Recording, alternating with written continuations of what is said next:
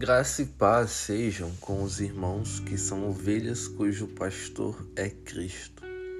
O verso-chave da mensagem de hoje está em Salmos, capítulo 23, versículo 4, que diz: Mesmo quando eu andar por um vale de trevas e morte, não temerei perigo algum, pois tu estás comigo. A tua vara e o teu cajado me protegem. Note que Davi não diz se eu andar por um vale, mas disse quando eu andar por um vale. Portanto, é certo que passaremos por vales de trevas e morte durante a nossa jornada cristã rumo ao topo do Monte Sinai, onde habitou o único e verdadeiro Deus, o Altíssimo. No entanto, somos frágeis e rebeldes ovelhas que andavam sem pastor até conhecer Jesus, que nos adotou e nos trouxe ao seu rebanho a fim de nos dar amor, perdão, vida e proteção. Proteção contra aquele inimigo que anda ao nosso derredor, procurando a quem possa atacar, acusar e destruir.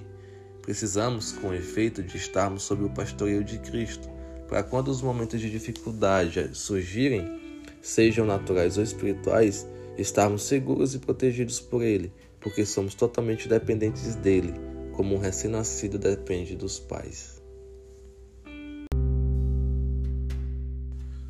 O Senhor está conosco se estamos com Ele. Por isso, diante de qualquer perigo, não precisamos temer. Antes, devemos confiar como Davi no nosso bom pastor, porque a sua vara e o seu cajado nos protegem. Que mal poderá me fazer o homem ou quem poderá me separar do amor de Deus?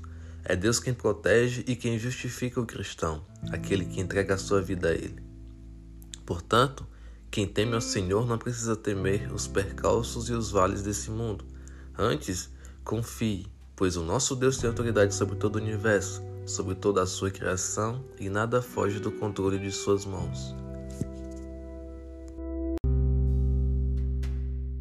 Oração Pai, perdoa a nossa rebeldia e todas as vezes que negamos o teu santo nome, a tua pessoa. Obrigado por deixar as 99 ovelhas para nos buscar. Nós que estávamos perdidos e o Senhor nos achou e nos adotou. Obrigado por nos proteger diante do mundo físico e espiritual e de nós mesmos. Obrigado pela tua proteção e pelos livramentos que todos os dias o Senhor nos dá.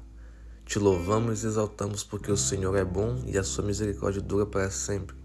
Por isso, honrado, exaltado e glorificado seja o teu nome hoje e para sempre.